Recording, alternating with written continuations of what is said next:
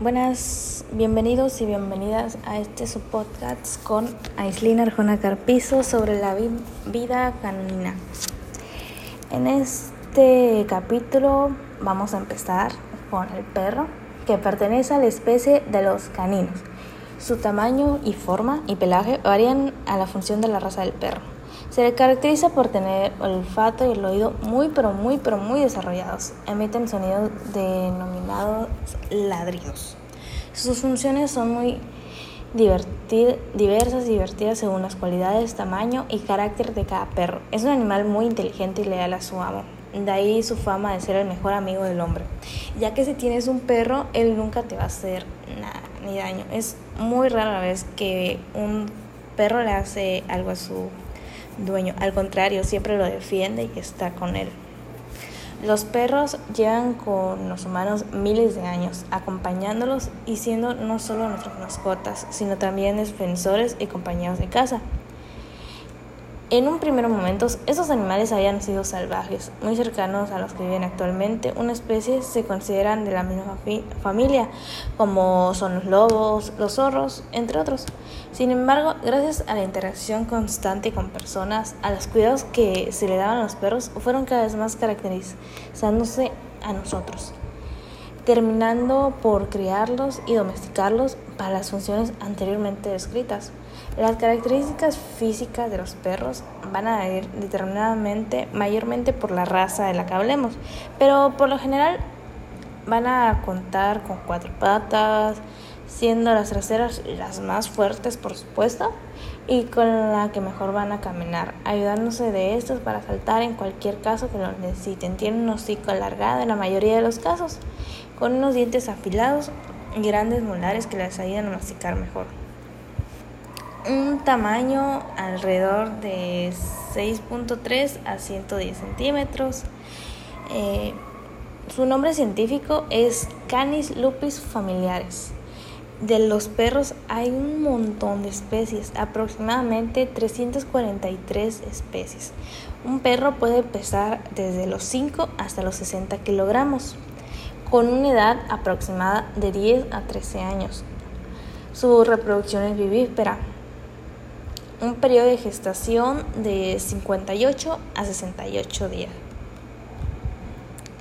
Los ojos de estos animales no son exageradamente grandes y aunque ven relativamente bien, se van a dejar guiar más por su olfato como también por su oído, ya que como lo habíamos dicho antes, estos los tienen aún más desarrollados. Por otro lado, su cuerpo es alargado y con una cabeza separada del cuerpo por su cuello de enfrente. Para terminar, poseen una, una cola muy larga que les ayuda a equilibrarse cuando van corriendo simplemente andan, pero que también les ayuda a comunicar su ánimo, desde que están contentos que hasta que sienten miedo, todo puede ser detectando con su cola. Cuando la mueven aún más pero más rápido, significa que están muy pero muy felices. Otro de los datos curiosos de estos animales es su lengua, ya que cuando están cansados o sienten calor, la sacan la lengua con la con la que regulan su temperatura corporal y se sienten mucho mejor.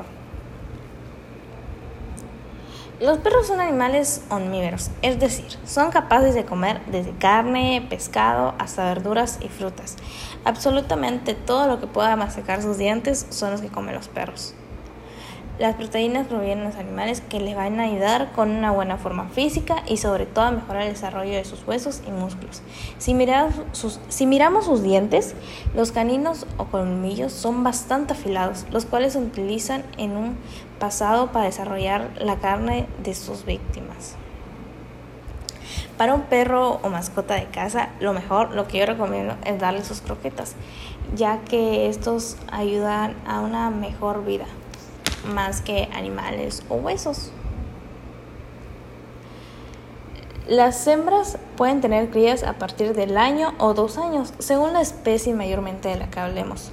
Pero siempre es recomendable que tengan cachorros cuando veamos que no van a crecer más. Esto es así porque si una perra es montada y queda embarazada muy pero muy joven, puede correr el peligro de la vida tanto de las crías como también de la madre, puesto que no está de todo desarrollada para este fin. Cuando la hembra se encuentra en celo, va a estar muy cariñosa. Además, se nota mucho porque se produce olores que van a traer al macho para copular. Si la hembra acepta al macho, ésta la montará con el fin de reproducirse. Si no la acepta, por más que lo intente e intente, la hembra solo lo va a intentar morder y morder.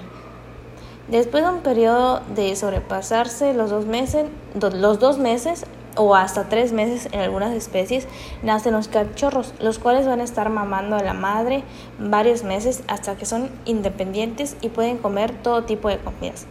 Para mejor cuidado a sus cachorros, yo te aconsejo que leas un artículo o veas algún video. Los cachorros, una perra puede tener hasta 8 hijos, pero todo depende de ella si los cuida o no. Bueno, hasta en este capítulo ya llegó a su final. Deseo que les haya gustado y si desean saber mucha más información, vean la siguiente semana. Muchas gracias.